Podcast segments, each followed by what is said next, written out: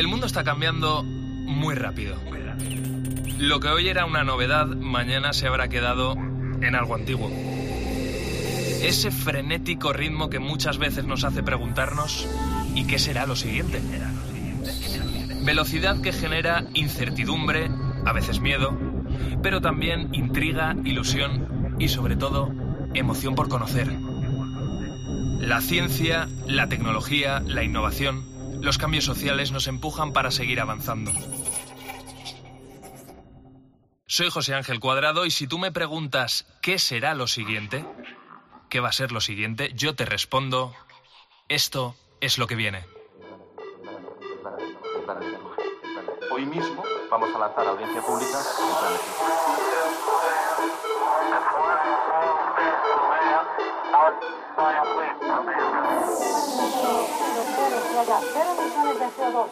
en 2050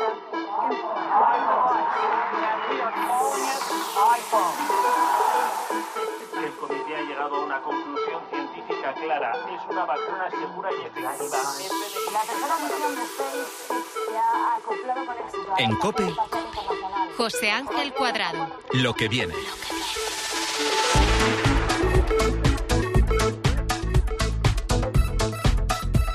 Según la mitología griega, Artemisa era la hermana melliza de Apolo. Y seguramente ahora vas a entender por qué se llama así la última misión espacial de la NASA. Más que una misión, Artemis pretende ser todo un programa espacial con los cohetes más potentes jamás construidos. ¿Qué se quiere hacer con ellos? Explorar. ¿Qué y para qué? Primero la mirada se ha puesto en la Luna. Se va a buscar allí agua, se va a colocar una base en la órbita de este satélite, pero el último de todos estos objetivos es utilizar ese despliegue, un despliegue brutal, en las ojalá no muy lejanas misiones tripuladas hacia Marte. Miguel Ángel López, muy buenas. Hola, muy buenas. Miguel Ángel, eres científico del Instituto de Astrofísica de Andalucía, también del CSIC, y eres un experto, que por eso te hemos llamado, en la atmósfera de Marte. Y yo ahora enseguida, Miguel Ángel, te voy a lanzar preguntas. Por ejemplo, ¿podremos vivir allí algún día? ¿A qué huele aquello, si es que huele? Eh, mm, bueno, enseguida, si te parece, lo descubrimos, ¿vale? Dos minutos y vamos contigo. Venga. Porque antes déjame contar que para que todo aquello se cumpla, que lleguemos hasta Marte, antes la misión Artemis tiene que conseguir varios objetivos. Hay tres fases. La actual misión no tripulada, que va a aterrizar en la Luna, se va a poner en órbita y volverá en unas semanas. La segunda, programada para primavera de 2024, en este caso tripulada y también orbitará la Luna. Y la tercera, año 2025, cuando el hombre volverá a poner un pie allí 50 años después. Será, como te digo, 2025 y la idea es explorar el polo sur de la Luna. Artemis, como nosotros, es un proyecto muy ambicioso. Primero la Luna, lo que viene después, Marte. Os garantizo que en algún momento todo puede irse al garete. Entonces podéis aceptarlo o podéis poneros a trabajar. Hay un problema. Otra misión tardaría cuatro años en llegar hasta aquí. Y estoy en un hábitat creado para un periodo de 31 días. De momento lo único que conocemos de Marte es lo que aparece en esta peli de Matt Damon. No sé si la has visto. Mm, Por supuesto, también toda la información que se ha ido recogiendo en todos estos últimos años a través del envío de pequeños robots llamados rovers. Instrucción. Nombre. Wally. Wally. Eva. Eva. Eva.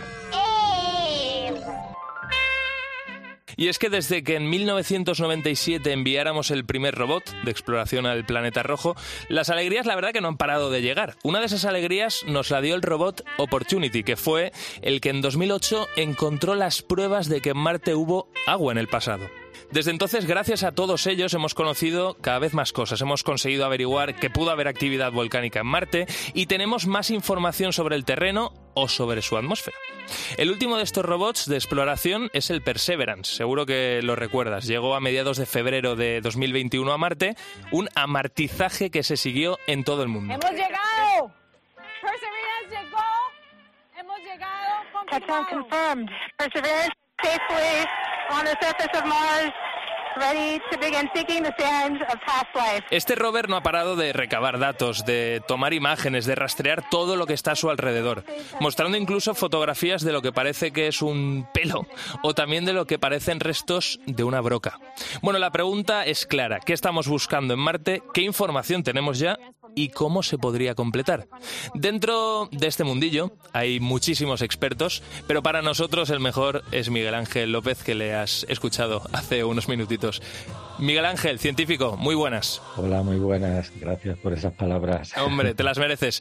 La primera pregunta, Miguel Ángel, eh, ¿tú irías a Marte? ¿Pondrías un pie allí? Mira, personalmente no. Yo creo que yo no. Anda. ¿Y por qué? Pues prefiero irlo un poco a distancia. La verdad es que a nosotros nos encantan las misiones robóticas. Entiendo que ir en persona allí tiene una componente un poco, bueno, ilusiona eh, y, y, bueno, es como un paso más en una frontera que se nos antoja posible, ¿no? Y creemos que podríamos hacerlo, ¿no? Pues hagámoslo, ¿no?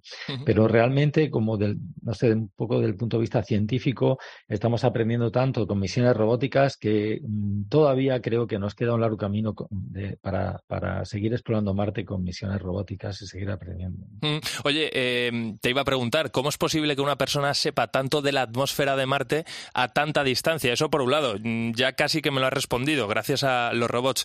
Pero así, de manera sencilla, para que los oyentes lo entiendan, ¿qué, ¿qué, sabemos de la atmósfera? ¿Qué nos puedes contar? Bueno, mira, la atmósfera de Marte sí suena un tanto peculiar, pero es la atmósfera de cualquier planeta, es muy importante, ¿no? Para conocer las condiciones de habitabilidad, ¿no? Si, hay, si el clima permite vida o no allí, ¿no? Uno de los objetivos fundamentales de la exploración espacial en la astronomía en general, pues es saber si pudo haber vida en otros planetas, si hay vida en otros planetas, cómo se origina la vida en la Tierra. Y lo que sí sabemos es que hay dos condiciones muy importantes. Que haya habido agua en la superficie y que eso haya ocurrido durante un tiempo prolongado, es decir, que el, clima sea estable durante mucho tiempo. ¿no? Entonces, eh, nosotros lo que queremos es averiguar, gracias al estudio de la atmósfera actual, cómo ha podido ser quizás la evolución del clima a lo largo de Marte, si pudo haber algo en el pasado y durante cuánto tiempo el clima pudo haber sido estable allí. Entonces, eso es lo que nos revela la atmósfera y por eso la estudiamos. Oye, eso de planeta rojo, eh, ¿por qué? Obviamente, el, color que se ve ¿no? de, este planeta es el rojo, pero ¿qué material hay ahí o, qué, le da ese aspecto? Sí, bueno, proviene sobre todo de unos minerales de hierro. El hierro es muy abundante en la superficie de Marte y entonces, eh, bueno, hay minerales de hierro y eh, muchos de ellos pues son eh, pues arcillas que contienen este mineral y le dan, esa tonalidad eh, rojiza, ¿no? También hay que, reconocer, hay que recordar que en Marte no hay océanos en la actualidad, entonces todo el planeta es, bueno, ves la superficie en todo el planeta y, la erosión del polvo, etcétera, ha hecho que, bueno, que haya siempre una cantidad de polvo en suspensión la atmósfera también muy elevada. Siempre se ve rojo el planeta debido a la cantidad de minerales de, de, hierro que hay en la superficie y en la atmósfera. Mm. Oye, quiero que, que, seas muy claro eh, respondiendo a esta pregunta. Eh, ¿En qué año crees tú que veremos humanos en Marte? Pero viviendo, ¿eh? No, no llegando con, con, con una nave, eh, pisando aquello y, y, volviendo para casa. No, no. Eh, eh, ¿está, ¿Está eso marcado? Ese, esa, ¿Esa línea? Bueno, eh, la, la, la, adivinación del futuro no está entre mis cualidades, pero puedo hacer alguna estimación, ¿no? O sea, el deseo es cuanto antes, pero eso requiere todavía un desarrollo de tecnologías que no existen. Claro. Llevar humanos a Marte es muy costoso y muy difícil. Entonces hace falta cooperación internacional y con eso ya, pues imagínate lo que decimos, mm. es decir, poner dinero y voluntades de muchos países, de varios continentes juntos, porque es una misión muy costosa. Eh, segundo lugar, hace falta desarrollos tecnológicos que, como digo, que todavía no existen. Y, y en tercer lugar, hace falta, pues quizás, bueno, pues eso, eh, a, aprender algo más sobre Marte para tener unas garantías que la misión sea exitosa. Y en ese sentido hay un, una, un objetivo también muy importante anterior a ese, que es la recogida de muestras del suelo de Marte y traída a la Tierra, traerlas a la Tierra. Esto es algo que se ha hecho en la Luna. Cuando se fue la, pisó la Luna por primera vez, lo primero que se hizo, pues eso, fue traer muestras a la Tierra y aprendimos muchísimo con esa estrategia sobre la Luna.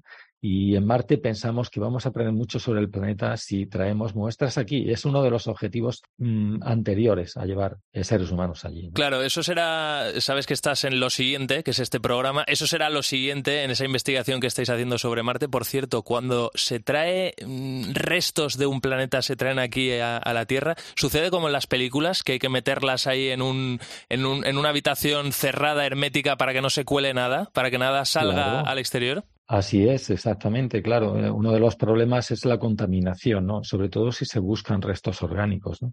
Ah, uno de los, eh, bueno, uno de los resultados que se obtuvo hace como 20 años y que ya, bueno, fue un bombo, un bombazo de información fue cuando se descubrió que había restos orgánicos en un meteorito marciano que se encontró en la Antártida. Eso fue en el año 96. Recuerdo que NASA, bombo y platillo, sé, hemos encontrado restos de vida en un meteorito. Bueno, al final resultó que no era así y que probablemente contaminación de la vida que hay en la Tierra, ¿no? de las bacterias terrestres. Entonces, hay que tener mucho cuidado con la contaminación y por eso habrá que tener mucho cuidado con esas muestras. ¿no? De hecho, ya se están realizando los primeros pasos para diseñar los laboratorios que va a haber en varios países a la hora para distribuir esas muestras que vengan en algún momento. Mm.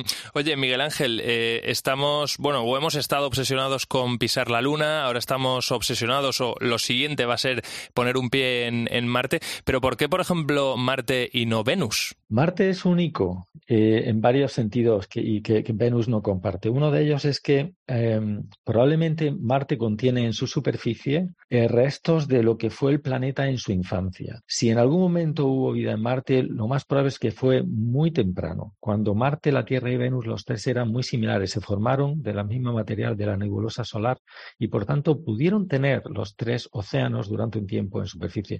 la Tierra mantuvo esos océanos, en Marte no y en Venus tampoco. Pero en Venus ha habido episodios de volcanismo a gran escala que han destruido la superficie, la han cambiado totalmente y es muy probable que si vamos a la superficie de Venus no podamos mm, estudiar el pasado más antiguo en Venus, mientras que en Marte es una joya de información, porque las rocas que vemos allí tienen 4.000 millones de años, ¿no?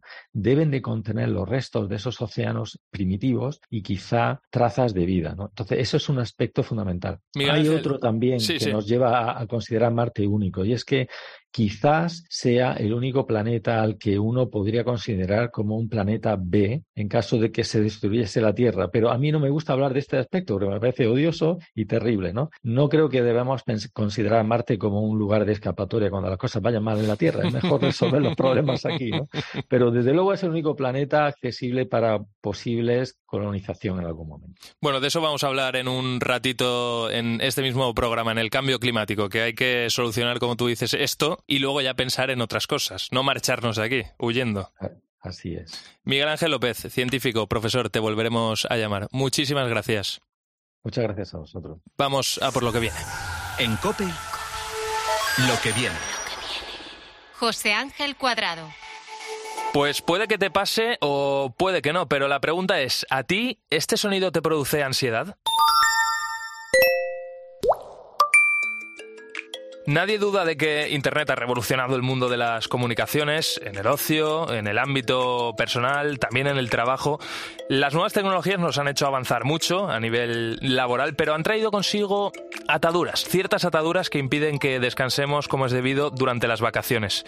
Fíjate, un informe sobre desconexión digital que presentó Infojobs asegura que solo el 15% de los españoles logra no atender llamadas ni mails de trabajo a lo largo de las vacaciones, tanto en verano, como en Navidad, como en Semana Santa. Claro, incluso aunque no sea en forma de correo o de llamada, en nuestra mente cuesta hacer esa desconexión. Es la dinámica que llevamos ya durante años, ese hábito de conectarnos por tener demasiado cercanas las herramientas de trabajo, correo por ejemplo, y, por eso cuesta. ¿Somos presos de nuestro móvil, del portátil, de la tablet, del ordenador? Bueno, son preguntas que necesitan respuestas y también soluciones. No hay una ni dos, hay muchísimas. Y para analizarlas todas, para que podamos sacar todos conclusiones, te quiero presentar a tres personas que de esto saben mucho, no porque lo hayan estudiado, que a lo mejor también, sino por su propia experiencia. Jonathan Yu, que es emprendedor, es especializado en marketing digital. Eh, Jonathan, ¿qué tal? ¿Cómo estás? Hola, ¿qué tal? ¿Cómo estás? Oye, a ver, lo primero, ¿cuántos años llevas tú sin vacaciones? Yo llevo cinco años sin vacaciones. ¿Se, te ha hecho largo? Eh, al final te acostumbras, pero sí, sí, se me ha hecho largo, sí.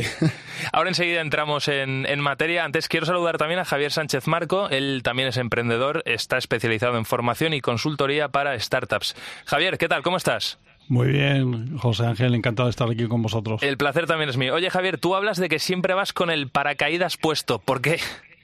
Bueno, mm, básicamente el paracaídas es el ordenador, la mochila y efectivamente el día que no lo llevo me parece o me da la sensación de que algo se me ha olvidado, ¿no? Lo llevo, siempre estoy preparado y cuando hay que saltar al terreno, ahí lo llevo. Ahí estás, preparado. Bueno, ahora enseguida también te pregunto a ti. Paul Revuelta, también emprendedor, experto en asesoría y consultoría de recursos humanos. ¿Qué tal, Paul? ¿Cómo estás? Muy bien, Álvaro, ¿qué tal? Bueno, oye, eh, Paul, tú tratas con trabajadores, eh, también con, con, gente, ¿no? Que contrata a esos eh, emprendedores, trabajadores. La pregunta es, ¿hay ansiedad que se deriva de esta hiperconexión o no? Sí, convencido, estoy convencido de que sí, porque al final estamos tan hiperconectados con pantallas, ya sea la televisión, la tablet, el ordenador, que al final no dejamos descansar ni nuestro, ni nuestro cuerpo ni nuestra mente. Y debemos recordar que llevamos 15, 20 años tan solo con estos dispositivos, 30 como mucho, con estos dispositivos a nuestro alcance, pero hace 50, 70, 80 años no existía todo esto. Por tanto, nuestro cuerpo no está acostumbrado a trabajar eh, constantemente ¿no? Con, con estas herramientas y a no desconectar de ellas. Javier, puedes responder directamente, porque tú dices que vas con el paracaídas puesto, con el ordenador detrás. Eh, ¿A ti esto te afecta en creatividad, en disposición para trabajar o no? Lo que dice Paul, ¿coincides o no? Eh, coincido plenamente. Lo que pasa que también es una forma de ser, es una actitud y yo lo veo como una ventaja, ¿no? En vez de tener, digamos, una desconexión total, a mí lo que me permite, digamos, esa flexibilidad es poder viajar, estar con la familia, alternar vida personal y profesional, ¿no? Y buscar los momentos óptimos, pues para eh, buscar, digamos, esos momentos de concentración, de poder, digamos, eh, hacer parte profesional y luego parte personal también, ¿no? Evidentemente sí que es cierto que hay momentos que sí hace falta tener una desconexión más o menos total, ¿no? Y sí que intento practicarlo durante varios días, ¿no? Pero nunca perdiendo, digamos, el, el, foco y la oportunidad. Yo lo veo más como una oportunidad que como una carga, ¿no? Eh, Jonathan, cinco años sin vacaciones, ¿eso a nivel personal cómo, cómo se lleva? Mm, yo, a lo que he dicho, al final, te, al final te acostumbras. al final te acostumbras. Es como una mezcla de lo que han dicho los compañeros, ¿no? De, mm, pues en vez de irme un mes o dos meses o los meses que haga falta de vacaciones a Bali, me lo invento, pues bueno, me mm, cojo unos días y me voy por ahí. Ahora yo no soy tan de desconectar las notificaciones y todo eso, pero bueno, al final pues vivo en el día a día como en el... He llegado al punto en el que intercalo mi vida personal y mi vida profesional y las llevo más o menos como 50-50, ¿no? Como mitad y mitad. Eh, Paul, tú, tú, que estás, eh, vamos, acostumbrado a trabajar con, con empresas, con trabajadores, claro, eh, imagínate, ¿no? Una startup, eh, cinco o seis trabajadores, eh, dos personas que son los fundadores, esos dos, como dicen Javier y Jonathan, van a echar todas las horas del mundo, ¿no? Eh, pero ¿están en disposición de exigir a los tres o cuatro trabajadores eh, que hagan lo mismo? ¿Está complicada esta situación? La, clave es el, respeto y al final, si queremos buscar que un colaborador, un trabajador esté a largo plazo uh, con nosotros o con nuestra empresa, lo que, lo que queremos es que esté a gusto, él querrá estar a gusto, estar a gusto. Por tanto, le tenemos que dar herramientas tanto en su día a día en el trabajo como fuera del trabajo. Entonces, hay que tener un pacto muy fuerte con el, con el ah, trabajador para acordar cuándo tienes que estar disponible, cuándo no es necesario que tienes que estar disponible. ¿Para qué? Para que haya un equilibrio y haya una comunicación transparente para que no haya malos entendidos. Y Jonathan, entiendo también que trabajar por proyectos, ¿no? ¿Eso también puede ser lo que venga a nivel laboral o no? Eh, sí, bueno, ya, ya diría más que estar aquí, pero sí trabajar por proyectos. Y para que te hagas una idea, con el. Mm, no sé si estará de acuerdo, eh, compañero, pero yo he trabajado con muchísimas startups y el. Si no me atrevería a decir el 90%, no hay horario de entrada y de salida. Es decir, yo he trabajado en empresas en las cuales se decía, mira, tú tienes que hacer ocho horas, hazlas como quieras, donde quieras y cuando quieras. Mientras hagas lo que tengas que hacer, a mí me vale. Y yo eso lo he aplicado también a mis trabajadores, colaboradores Y digo, oye, tú haces ocho horas, me da igual si es en la playa, en la piscina, en el coche. Yo mientras salga, el trabajo o el proyecto que tiene que salir, cliente feliz y yo feliz y todos felices. Eso, Jonathan, tú dices que ya está aquí, pero eh, Paul, a muchas empresas aún les cuesta asumir esto. Ya a los líderes, ya a los que coordinan, ya a los Sí. jefes.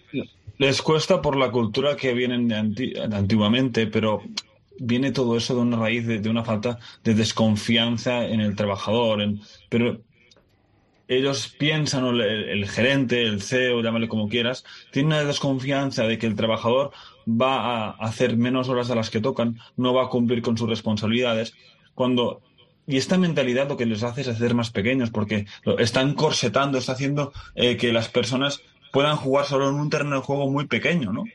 Y la clave es tener esa confianza, esa transparencia, como decían mis compañeros, decir, oye, el proyecto es este, espabilate, tiene que salir, dedícale las horas que necesites, en la playa, en la montaña o donde a ti te apetezca, pero el proyecto tiene que salir, ¿no? Sí, uno de los... ah, perdón, perdón que te interrumpí. Ja- Javier, venga, sí, sí. Sí, no, no, que uno de los retos más importantes que tiene cualquier emprendedor es el, el saberte o poderte rodear, digamos, de un equipo de, de líderes, ¿no? Al final son estructuras súper planas, ¿no? Que, En contra, digamos, de grandes corporaciones, que está todo muy jerarquizado. Entonces, el encontrar gente que tenga esa iniciativa, que, que tire del carro y que sea igual o más emprendedor que tú, ¿no? A partir de ahí, la gente se va a buscar la vida y va a sacar el trabajo adelante sin sin te- eh, darle la importancia, digamos, al horario, las horas, etcétera, si, siempre y cuando pues eh, todo el trabajo salga adelante y los resultados se consigan. Eso es, porque sí, sí, es- lo, que, lo que sucede, eh, la raíz del problema, ¿cuál es? Que muchas veces tenemos a personas dentro de nuestro equipo, le delegamos ciertas tareas, pero eh, le, le decimos, tú haz esto, pero yo lo revisaré, o yo tendré la última palabra. Yo o esta persona lo, lo tiene que acabar de ver, no lo presente al cliente aún porque, et- etcétera, etcétera, etcétera, ¿no? Entonces, lo que estás haciendo indirectamente, lo estás, le estás des- desresponsabilizando a esta persona sobre esta tarea. Claro, no. Pero sí. cuando tú le dices, oye, el responsable eres tú. Tú eres el responsable de hacer esta tarea. Yo te voy a ayudar si lo necesitas. Tienes estos recursos por si los crees, necesarios. Están a tu disposición. Pero el responsable eres tú. Cuando la persona coge esta responsabilidad directa de que ella es el máximo garante de, llevar eso a cabo, aquí es cuando todo cambia. Ya la confianza con la persona sabes que, que está porque aquello va a salir, va a salir como tú quieres o más o menos como tú te esperabas. Pero la clave es en responsabilizar al equipo de verdad.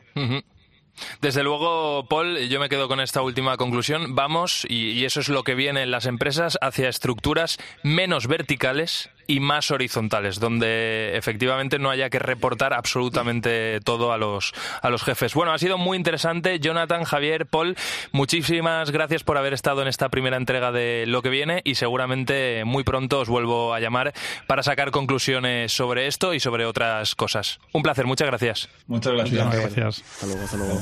En Cope, lo que viene. José Ángel Cuadrado.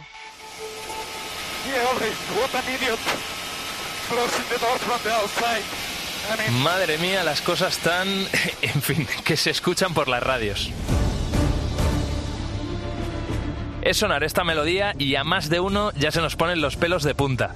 La Fórmula 1 es probablemente una de las mayores competiciones deportivas del mundo, pero ya no solo por la espectacularidad del deporte en sí, sino también por la innovación, por la investigación, por la competición entre las diferentes escuderías para conseguir el mejor coche. Pero ¿qué pasa si, por ejemplo, te hablo de los chasis de fibra de carbono, de los frenos cerámicos de carbono, de los cambios de marchas con levas, de controles de tracción, de los motores híbridos? Bueno, son elementos eh, que te acabo de contar que están presentes en muchos, en muchísimos coches que podemos ver hoy en día por la calle. Algunos desde hace ya varios años. ¿Sabes qué tienen en común? Pues que todos han salido de la Fórmula 1 y es que parece que la Fórmula 1 se ha convertido en un centro de experimentación para muchas compañías de coche para innovar en esos vehículos del futuro. Pero aparte de todos esos elementos, quizá más conocidos, hay otros que probablemente no hayas escuchado nunca. Si hay una persona que sabe mucho de este tema, aquí en COPE es Javier Castilla. ¿Qué tal, Javi? ¿Cómo estás? ¿Qué tal, José Ángel? Oye, lo primero, antes que nada, ¿tú te has subido alguna vez en un Fórmula 1? Porque eres muy fan. Sí, pero no he tenido nunca ese, ese privilegio. Está al alcance de muy pocas personas en el mundo. ¿Pero cómo es eso? ¿Por qué?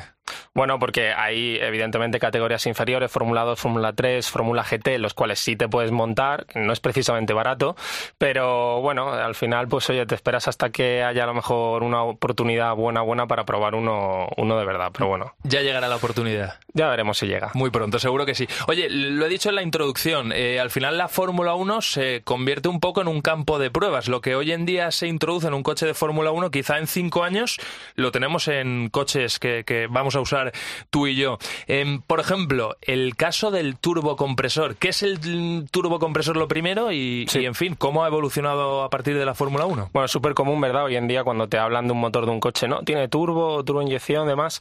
Bueno, esto es muy sencillo. Simplemente lo que hace es aprovechar los gases que expulsa el coche y de esa manera puede inyectar más aire en la mezcla con el combustible, de modo que un motor de la misma cilindrada, con turbo, es capaz de generar más potencia, con un consumo más bajo que si tuviéramos que buscar un motor pues con una potencia, unos caballos más altos. Javi, eh, en la Fórmula 1 se acaba de aprobar un nuevo reglamento para el año 2026, eso será lo que vendrá en esta competición, que tiene básicamente dos partes fundamentales. La primera de ellas es una simplificación de la unidad de potencia para abaratar costes. Claro, yo me pregunto, ¿esto significa que los coches del futuro nos van a costar menos? Lo que está claro, José, es que cuanta más investigación y más desarrollo haya en competiciones tan importantes como la Fórmula 1, eso va a repercutir en que luego, cuando se traslada la tecnología a los coches de calle, sea más económico. Ahora mismo avanzamos hacia que el motor cada vez tenga más presencia de lo eléctrico, tenemos más híbridos y eso encarece el coste de, producción del coche. En los Fórmula 1 va a bajar de precio, unos 2 millones de euros que vale un motor, que es una barbaridad, van a pasar a costar un millón de euros. Eso permite que entren más marcas que produzcan motores, más desarrollo y veremos si se puede aplicar a los coches de calle. De momento la previsión no es muy buena porque, ya te digo, más eléctricos son mucho más caros. Eh, veremos hacia dónde va esto. En la Fórmula 1, por ejemplo, un sonido muy peculiar y que yo creo que todos tenemos en mente cuando pensamos en, en esta competición es este.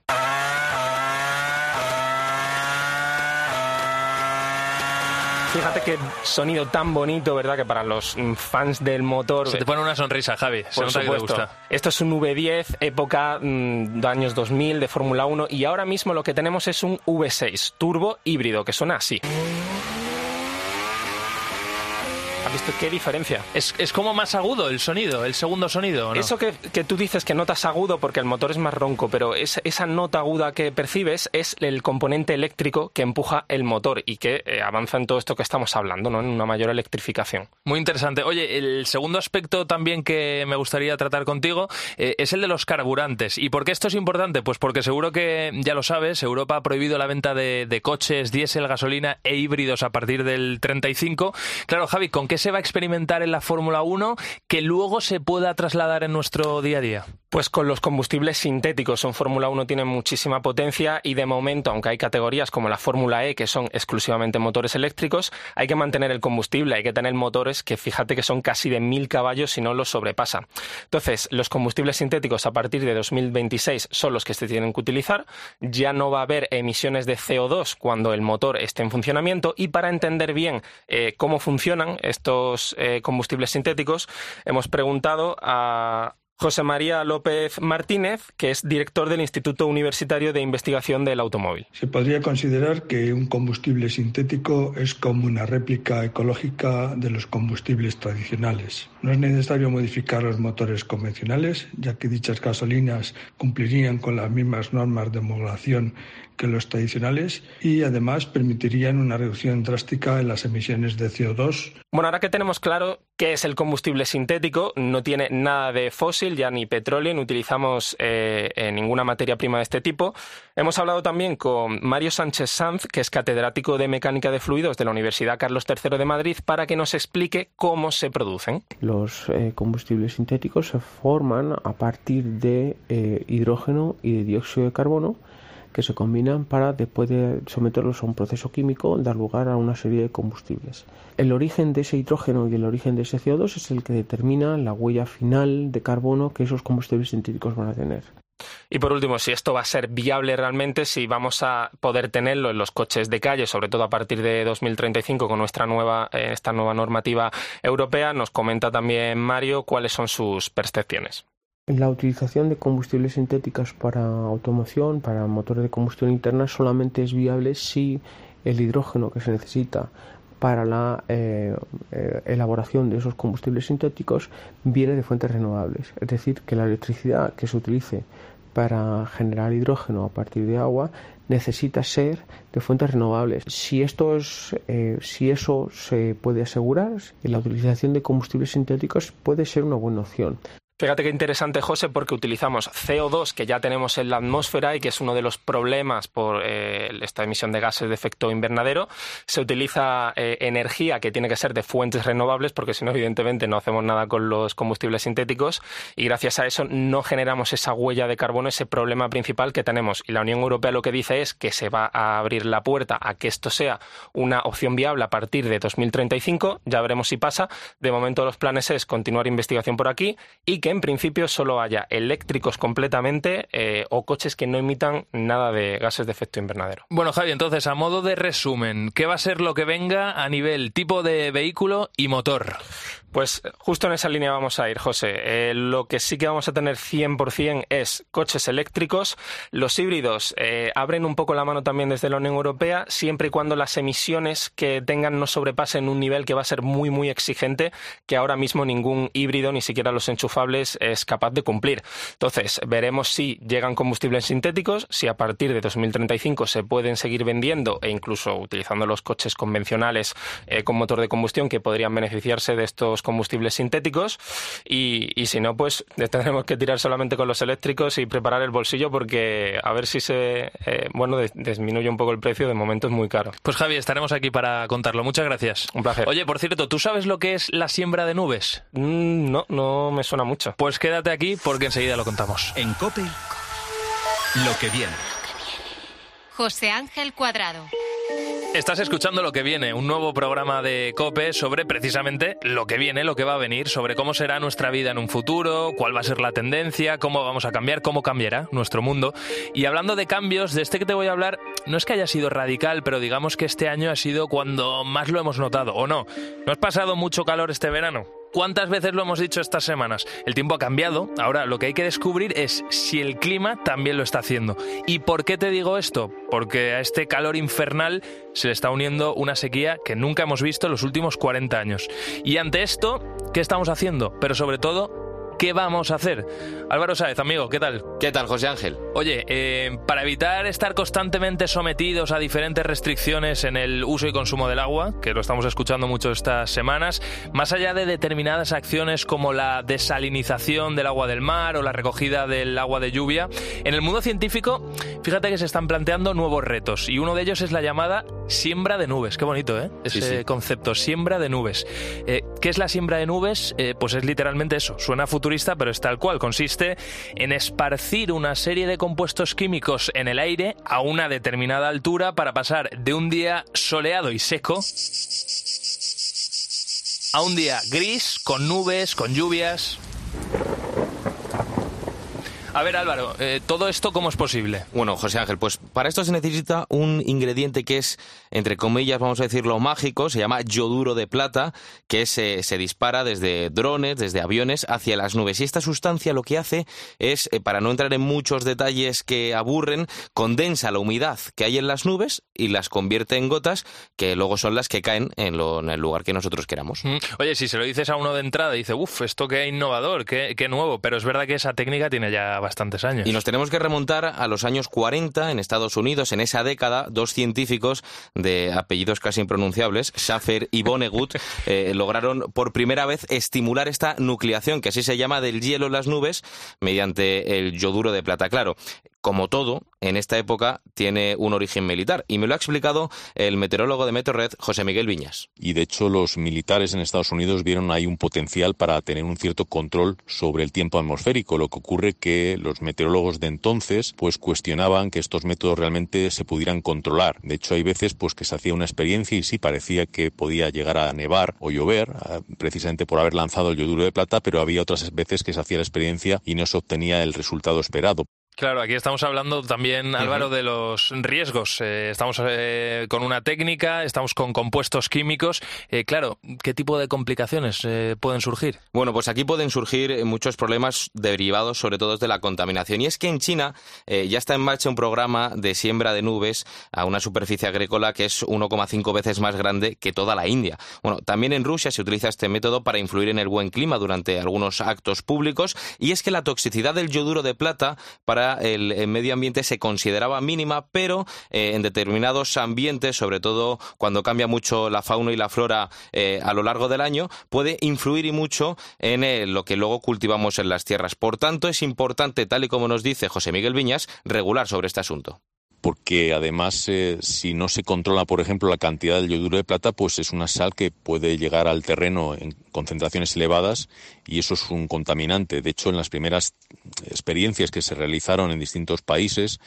pues eh, no se controlaba la cantidad que se lanzaba y al final se ha comprobado pues que ese material está en los suelos en una concentración peligrosa, por ejemplo, para el desarrollo de la labor agrícola. Aún no se cuenta con suficiente información sobre los peligros de esta sustancia, se sigue investigando y tampoco con las condiciones necesarias para que funcione siempre que se quiera usar, porque no en todas las regiones del globo el yoduro de plata es eficaz para provocar las lluvias. La pregunta, Álvaro, es qué va a pasar en el futuro, qué, qué va a ser lo que, lo que venga. Bueno, la verdad que nadie tiene una bola de cristal, los modelos de predicción meteorológica no son exactos y de cómo se comporte el clima van a depender las acciones que tomemos, ¿no? que tome la humanidad en los próximos años. Pero fíjate, lo curioso de todo esto es que los propios científicos no confían en que la solución pase por estas soluciones químicas. Y todo por esas limitaciones que presenta el yoduro de plata. Han pasado ya más de 70 años, fíjate, desde que Schaffer y Vonnegut descubrieran esta sustancia química. Desde entonces, pues se han hecho grandes avances en la técnica, es verdad, en la siembra de nubes, pero la capacidad de modificarlas a nuestro antojo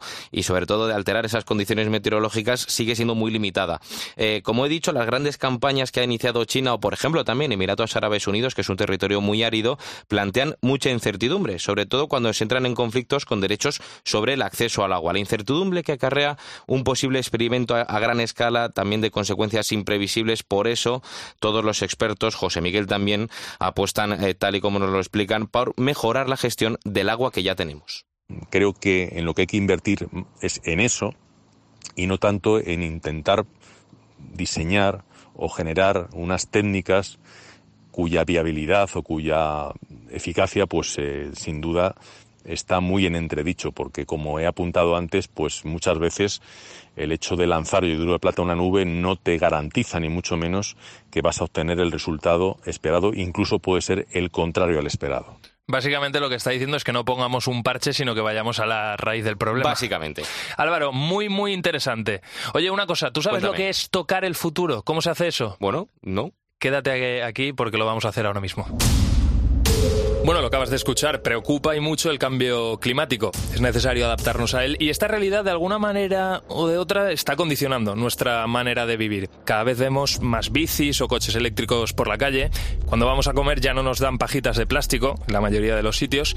Y desde hace poquito pero ya te aviso que te vas a tener que ir acostumbrando, porque esto es lo que viene. Esta realidad va a condicionar también nuestra forma de vestir. Porque tú sabrías decirme, por ejemplo, con qué o cómo se han fabricado los vaqueros que llevas puestos o las zapatillas de deporte con las que sales a correr. ¿Tú sabías que para fabricar una camisa o un polo se usan bastantes, bastantes productos químicos, la mayoría, por cierto, dañinos para el medio ambiente? Por ejemplo, vámonos al caso del vaquero. Para fabricarlo se emiten al medio ambiente el equivalente a unos 13 kilos de dióxido de carbono. Su fabricación supone un gasto aproximado de más de 2.000 litros de agua. Sí, sí, 2.000 litros de agua y 10 litros de productos químicos y tintes. Y luego ya en casa, los lavados provocan un gasto de más de 1.000 litros de agua y el proceso de degradación del algodón, si acaba en un vertedero, puede durar hasta 5 meses. Y ojo que el del poliéster llega a los 200 años. Por eso la industria de la moda, que es responsable de un 8% de las emisiones mundiales de CO2 a la atmósfera, es la segunda más contaminante después del petróleo. Y aquí hay un reto por delante, la verdad. La industria textil, como muchas otras, lo están haciendo. Terminará cambiando. Eso sí, ¿hacia dónde? ¿Hacia dónde va a cambiar? Eso es lo que vamos a descubrir ahora. María Bandera, ¿qué tal? ¿Cómo estás? Muy bien, José. Oye, es un placer tenerte aquí. Has traído muchas cositas. Encantada, sí. Aquí Ahora- tenemos un despliegue que vamos a contar ahora eh, qué es. Eso Porque es. traemos muchos tejidos novedosos. Por cierto, estamos diciendo que vamos a enseñar, porque todo esto de lo que vamos a hablar a continuación va a estar disponible en nuestra página web, en cope.es, lo vamos a compartir en las redes, en YouTube, o sea que la gente ya no solo nos va a poder escuchar, sino que además nos va a poder ver. Eso es. Bueno, como decíamos, la industria de la moda tiende cada vez más a, a ropa más sostenible, menos contaminante, productos reciclados. Y fíjate que hay una empresa, una empresa española, una emprendedora española, su empresa se llama Pyratex, ella es Regina Polanco, que es la creadora de este proyecto. Empecé este proyecto en 2014 y de hecho empezó con la idea de desarrollar una marca de ropa y fue cuando empecé a buscar eh, los tejidos para esas colecciones que vi que faltaba en la industria textil nuevas fibras que ya se estaban utilizando en otras industrias como la cosmética, la medicina o la alimentación y que eran muy interesantes a nivel de propiedades y que aún no se estaban utilizando en el textil. Bueno, María, pues esto es lo que viene en la industria de la moda, lo que está viniendo ya. Entonces vamos a hablar de esas fibras, de qué está hecha cada una de las cosas que has traído aquí al, al plato, entonces al estudio. Estamos Sí. hablando de, por ejemplo, esta sudadera, ¿de qué está hecha? Esta sudadera está hecha de algas, eh, la camiseta eh, que hemos traído de ortiga. Vale, tenemos Eh, calcetines Tenemos también. calcetines también de algas, eh, telas eh, hechas de kapok, que ahora diremos lo que es. A ver, esta, Eh, esta tela, justo la de Capoc, me doy cuenta que es una, es una tela, es, es como muy finita. Muy suave, sí, muy es muy suave, es elástica. Son tejidos que se usan mucho para el deporte, Vale. porque son transpirables. Y, mm, Y la pregunta es, espera María, ¿el Capoc qué es? Porque la gente no sé si lo conoce. Es una eh, flor que eh, se- nace eh, en Indonesia, Vale. eh, que se parece a la lana. Cuando se seca, eh, se parece a la lana. Se procesa eh, en un hilo, se hace un hilo y con ello se elaboran estos tejidos. Ajá. Veo por aquí también que hay una bolsita. En este caso no tenemos una prenda, no es una camiseta, no es una sudadera. El hilo pero de veo que plátano. aquí que tienes hilo de plátano. Sí, con ese hemos hecho esta otra tela. ¿Te que parece verás que... que- también es suave, quizás sea más gruesa. Ah. Sí, puedes abrirlo. La textura es un poco como, para que se hagan una idea los oyentes, como de hilo de cáñamo. A ver. Es así un poco rígido, áspero, eh, pero sin embargo luego el tejido no lo es. Luego está- están tratadas Claro, estas prendas. Nadie ya. se va a encontrar un plátano aquí ni le va a oler a alga el calcetín. Es verdad que Pero, esto no huele a Claro, nada. están tratados lo mínimamente posible para dejar la menos huella de carbono en el planeta y consumir eh, cuanta menos agua posible mejor. Y bueno, pues son estos los tejidos que decías del futuro. Son tejidos que ya están aquí. Están Quizás aquí. el más novedoso de todos los que hemos traído es la flor de Kapok, que como te decía es una flor de Indonesia. Eh, ya allá hay tejidos, ya han elaborado tejidos con esta flor. Se parece a la lana, eh, repele al agua, por ejemplo. Ujú. Por eso también se usa mucho las prendas, eh, las prendas deportivas.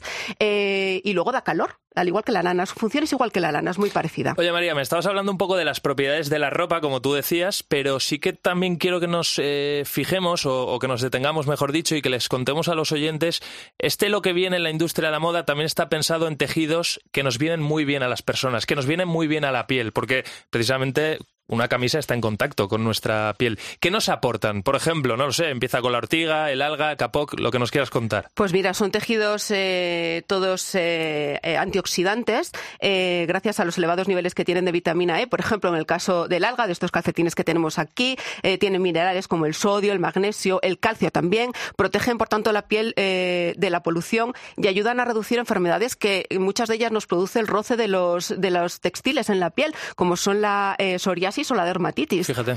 Entonces, eh, para la salud también son tejidos muy, muy sostenibles, ¿no? Otra de las propiedades que, que yo sé de, de este tipo de, de tejidos de- del futuro, eh, se están haciendo ya también, María, pijamas. Sí. Que supuestamente la propiedad que tienen es relajante. Es un tejido que en el contacto con tu piel, eh, por ejemplo, para deportistas que cargan mucho durante, durante su jornada, ¿no? que entrenan mucho, se ponen ese pijama y al día siguiente se han recuperado más rápido. Sí, y zapatos también he visto de eh, piel de manzana.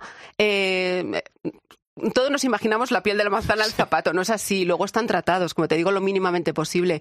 Pero son eh, muy transpirables, tejidos muy transpirables o cueros muy transpirables y eh, muy, elásticos, muy flexibles. Bueno, pues María, muy muy interesante. ¿Sabes qué va a ser lo próximo de esta sección? Eh, lo próximo va a ser llevarla también a TikTok, que Ah, tendremos ¿sí? que ¿Qué me abrirlo en algún momento. Eso será lo siguiente que vamos a hacer, ¿te parece? Venga, estupendo. Antes que nada, TikTok, las nuevas tendencias, ¿sabes por dónde va la cosa? Ni idea, sorpréndeme. Pues ahora enseguida te lo cuento. Venga.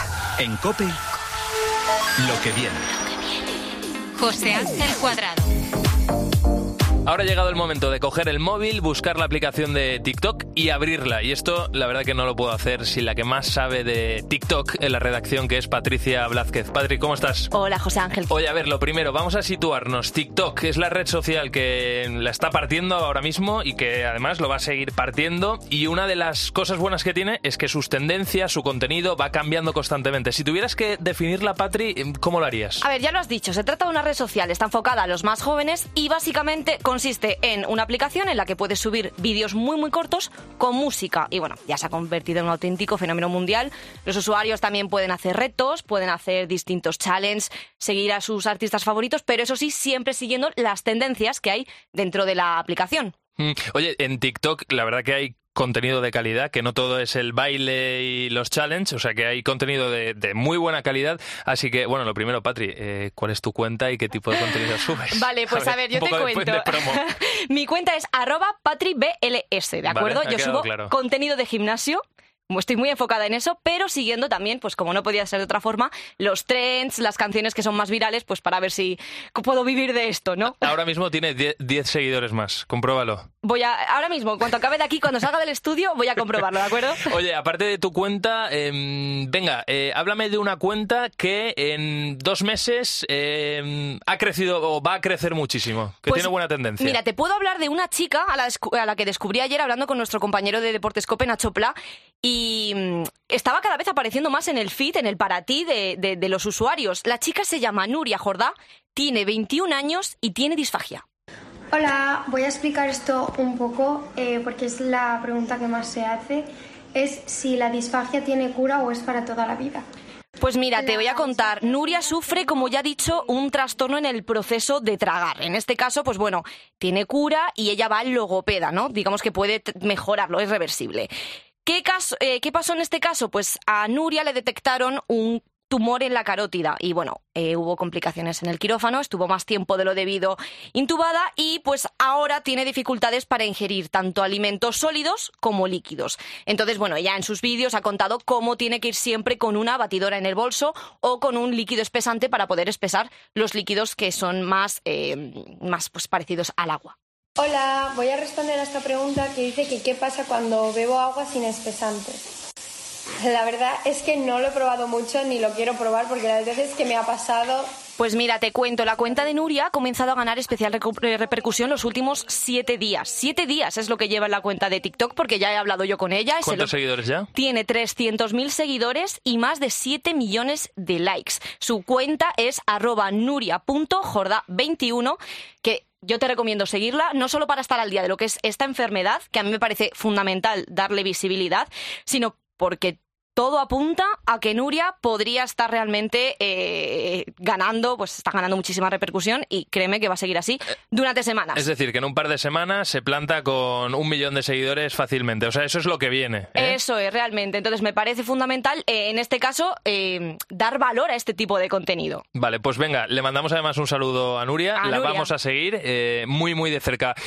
Fíjate, una de las cosas que a mí me gusta mucho de TikTok, precisamente va un poco al hilo de este programa, ¿no? Que cuando algo empieza a coger fuerza es que se convierte en tendencia y eso pasa, por ejemplo, con la música. Entonces, en este sentido, ¿tenemos ya alguna canción localizada, Patrick, que en dos semanas va a ser lo más de lo más trendy? La tenemos, la tenemos y es que además ya está, eh, mm, digamos, teniendo muchísima fama en TikTok. No sé, ¿conoces Morat? Hombre, sí. Bueno, pues es este grupo de música, para quien no lo sepa, es un grupo colombiano que se caracteriza por eh, hacer canciones alegres, muy pegadizas, de esas que se te meten en la cabeza, pero con mensajes muy nostálgicos. ¿Están sonando?